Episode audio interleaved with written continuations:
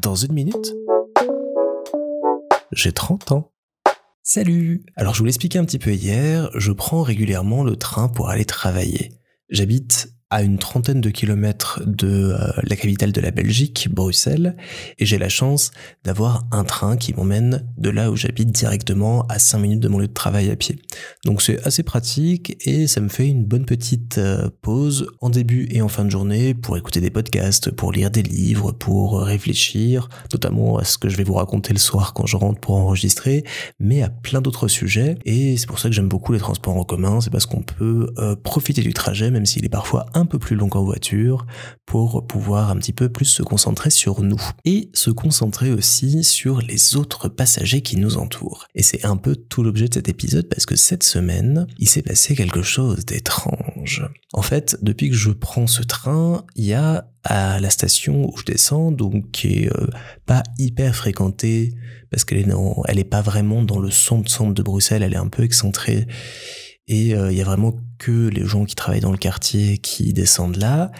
Il y a depuis euh, plusieurs mois un mec qui descend tous les jours à cet arrêt. Je le, je le vois, euh, il, est, il est là avec moi quand le train ralentit et on descend tous les deux en même temps et puis je le vois partir voilà à son boulot. Je le connais pas, je sais pas qui c'est. Il me fait toujours un peu marrer parce qu'il il a sorti alors qu'il faisait encore bien chaud son gros bonnet, ses gros gants et euh, tout en mitouflé, euh, il partait bosser comme ça. Donc euh, je l'ai repéré comme ça au départ. Un parfait inconnu qui devenait quelqu'un de connu pour moi et un parfait inconnu qui a cette semaine disparu.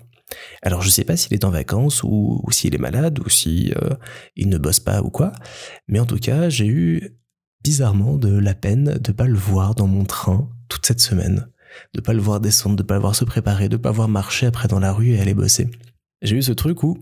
j'ai trouvé ça bizarre, alors que je le connais pas, je sais absolument pas qui c'est, je ne lui ai jamais adressé la parole, et je le ferai sans doute jamais, mais voilà, mon inconnu du train a disparu.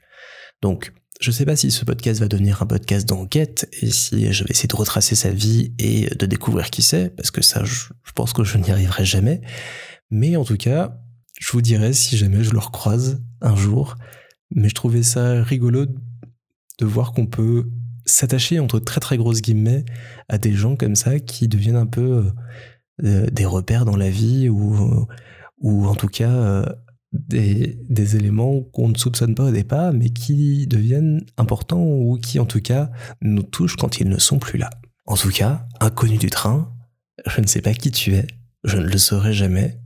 mais j'espère te revoir et j'espère que tu vas bien.